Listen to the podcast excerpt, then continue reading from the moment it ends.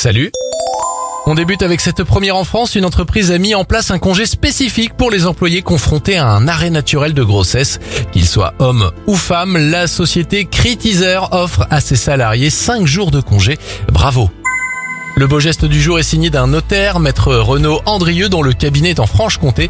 Il a décidé d'offrir à ses 14 salariés une séance de massage pendant leurs heures de travail pour les détendre et les soulager de leur stress. Enfin, être optimiste et se souvenir de nouvelles positives boosterait les capacités de notre cerveau et aurait un impact positif sur la mémoire, l'attention, la logique ainsi que le contrôle des impulsions. Allez savoir, le journal des bonnes nouvelles sera peut-être un jour recommandé par les médecins.